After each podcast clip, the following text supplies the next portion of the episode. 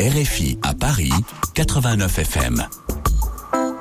Notre chronique politique du samedi en France. Le gouvernement a présenté cette semaine son plan sobriété.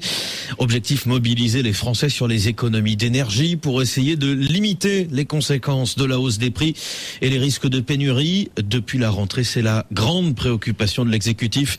Bonjour Valérie Gasse. Bonjour Julien. Au plus haut sommet de l'État, on veut être exemplaire et ça passe par une communication vestimentaire.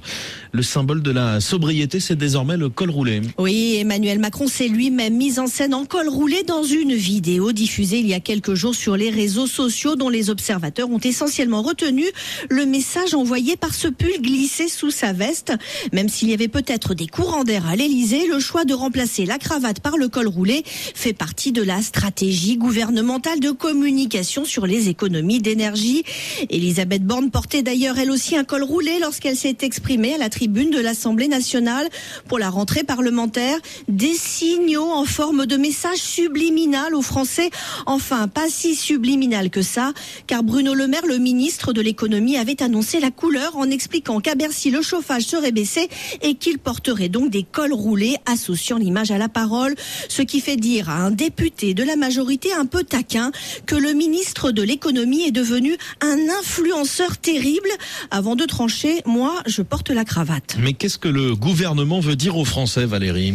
Eh bien, deux choses. D'abord, essayer de montrer que les ministres sont exemplaires et qu'ils font eux aussi des efforts. D'ailleurs, certains, quand ils reçoivent les journalistes dans leur ministère, n'hésitent pas à enfiler leur col roulé ou à mettre des écharpes pour bien montrer qu'ils appliquent les recommandations. Mais il s'agit aussi de faire prendre conscience aux Français que ce sont les petits gestes du quotidien qui concourent à la sobriété globale, c'est une ministre. Quand une députée influente ajoute, ça n'est pas de l'infantilisation, chacun a son rôle à jouer, une manière de tenter de couper court aux attaques de ceux notamment dans l'opposition qui critiquent une communication gadget et paternaliste. Une communication qui ne fait donc euh, pas l'unanimité. En effet, et jusque dans la majorité où certains se méfient de l'incohérence des messages, comme cette ancienne ministre pour laquelle il faut faire attention à ne pas envoyer des signaux contradictoires en appelant les Français à mettre des cols roulés pour baisser le chauffage, mais en refusant de taxer les trajets en jet privé. Le plan sobriété roupie de Sansonnet s'esclave même un haut responsable de la majorité en expliquant mettre un col roulé, c'est un conseil de ma mère, pas d'un ministre de l'économie.